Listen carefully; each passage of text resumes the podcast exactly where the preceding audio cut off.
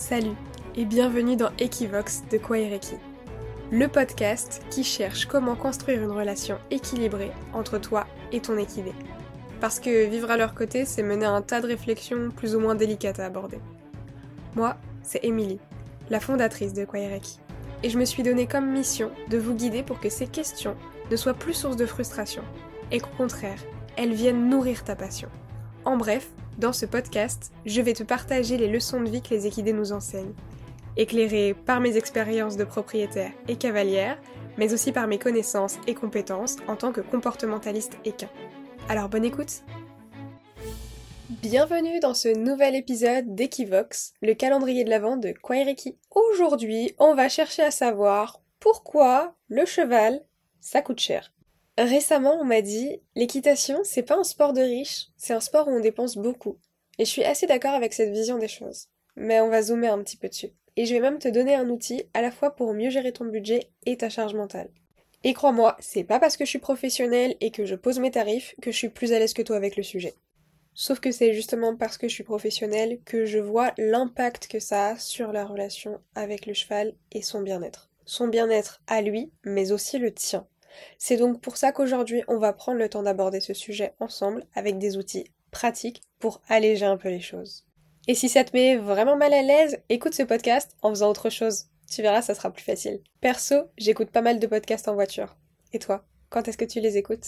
Allez, rentrons dans le vif du sujet. À quoi ça sert l'argent et pourquoi c'est bien et moins bien à la fois?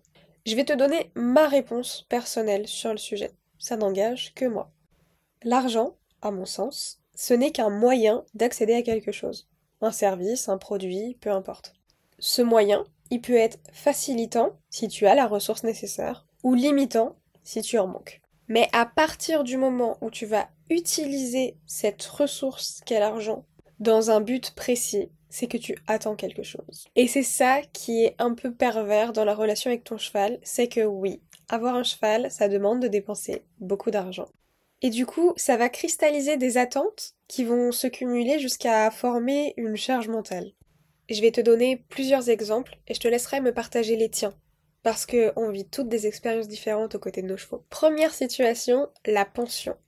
Choisir une pension, c'est déjà pas évident. Mais quand on met un certain budget dans la pension, bah forcément on s'attend à utiliser les infrastructures pour lesquelles on paye. Par exemple, si tu disposes d'un manège éclairé et que tu as une dure journée, tu vas avoir tendance à te mettre un peu de pression pour y aller après ta journée de boulot. Alors que si tu payais une pension pas très chère dans laquelle ton cheval est juste dehors au pré où il y a plein de boue, ben tu vas peut-être te culpabiliser aussi de pas y aller, mais en tout cas tu te mettras pas de pression et de charge mentale pour pouvoir profiter des infrastructures et rentabiliser, entre guillemets, l'investissement que tu auras mis dans le prix de la pension. Puis après, bah, il y a le matériel aussi. Nous sommes fin novembre au moment où j'enregistre ce podcast et toi tu l'écouteras début décembre. Alias la saison des couvertures. Tu as peut-être un cheval qui n'a pas besoin d'être couvert ou qui l'est déjà, mais par précaution tu as investi dans une super couette hyper chaude et qui t'a coûté un petit billet. Eh bien, tu vas finalement t'attendre à l'utiliser et tu auras tendance à couvrir plus facilement ton cheval que si tu n'avais pas encore investi dans cette couverture. Je vais même aller un peu plus loin. Tu seras plus alerte à tous les signaux de froid. Tu vas donc les détecter plus vite, plus tôt, et donc couvrir plus facilement parce que tu auras déjà fait cet investissement. Alors que si tu ne l'avais pas fait, eh bien potentiellement tu prendrais un peu plus de recul sur ce que tu observes. Ce n'est ni une bonne ni une mauvaise chose. Simplement un petit constat sur lequel ça peut faire du bien de prendre du recul. Et comme troisième exemple, je vais te parler des soins. Celui-là, c'est un effet beaucoup plus pervers. Parce qu'il est valable que ce soit des soins nécessaires ou des soins de confort. Et qu'il est généralement inconscient parce qu'il va avec un désir de vraiment bien faire pour le bien-être de l'autre. Quand on fait des soins pour son cheval, on attend qu'il aille mieux. On paye une prestation de service pour laquelle il y a une obligation de moyens, mais pas de résultats. Et pourtant, ces résultats, on les attend. On a même envie de les exiger, alors qu'on sait que c'est pas possible.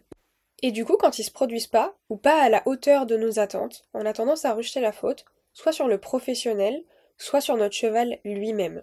La perversion de cet effet-là, c'est qu'on a tendance à en faire plus pour avoir plus de résultats. Sauf que ça marche pas tout à fait comme ça. Déjà parce que l'organisme a besoin de temps pour assimiler un soin, qu'il soit externe ou interne. Les résultats se font pas de manière immédiate. Et puis il y a aussi le fait que plus on en fait, plus les informations qu'on donne à l'organisme sont noyées dans la masse. Et du coup, on a des effets qui sont plus diffus, moins spécifiques et moins intenses.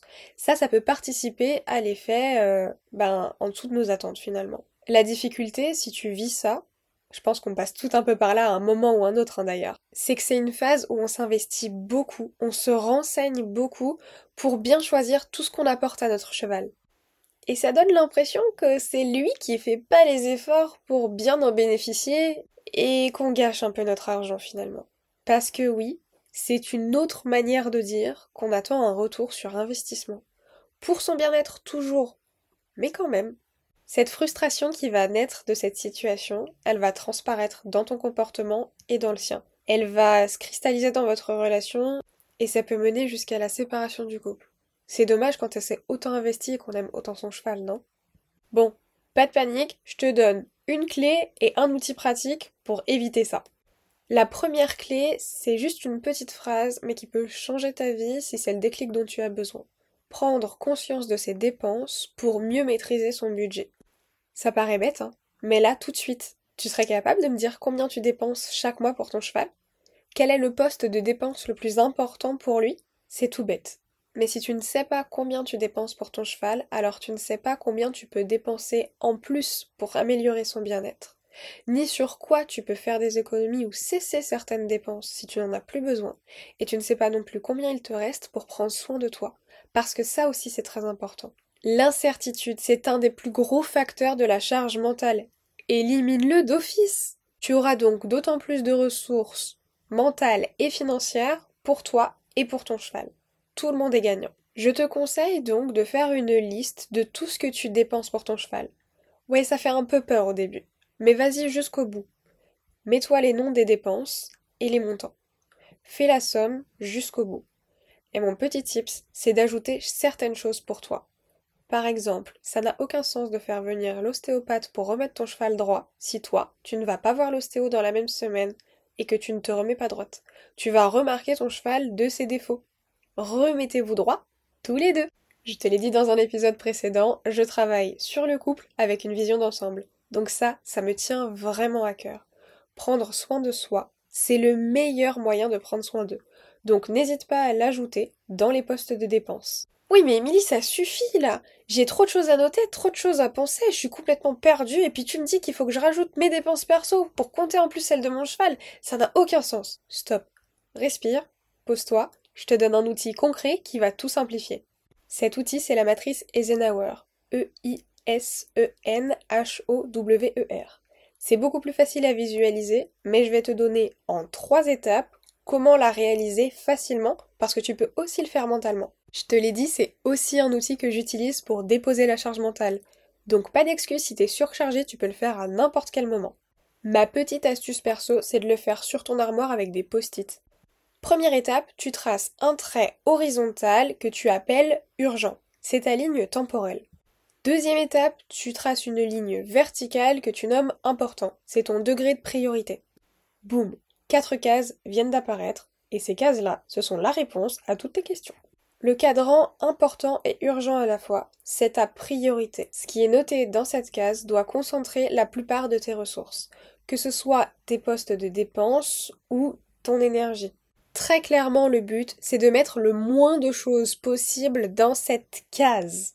Je le répète, tu mets le moins de choses possible dans cette case. Souvent, on veut la surcharger.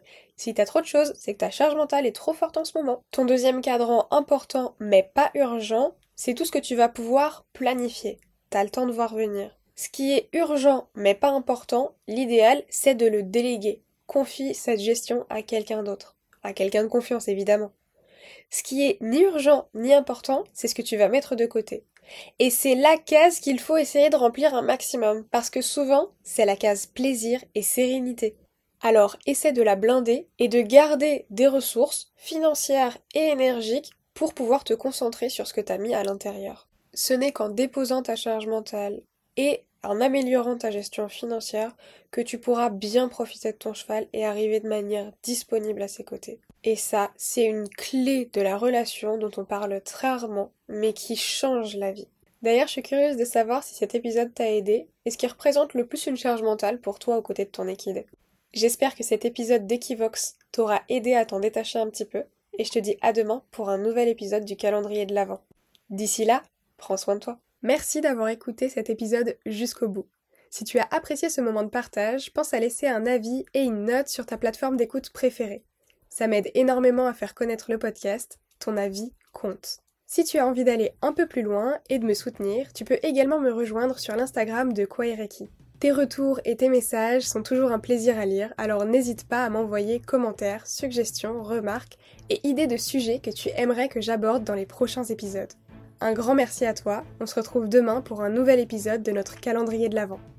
D'ici là, prends soin de toi et continue d'explorer ta relation avec ton cheval grâce à Equivox, le podcast de Kwaireki.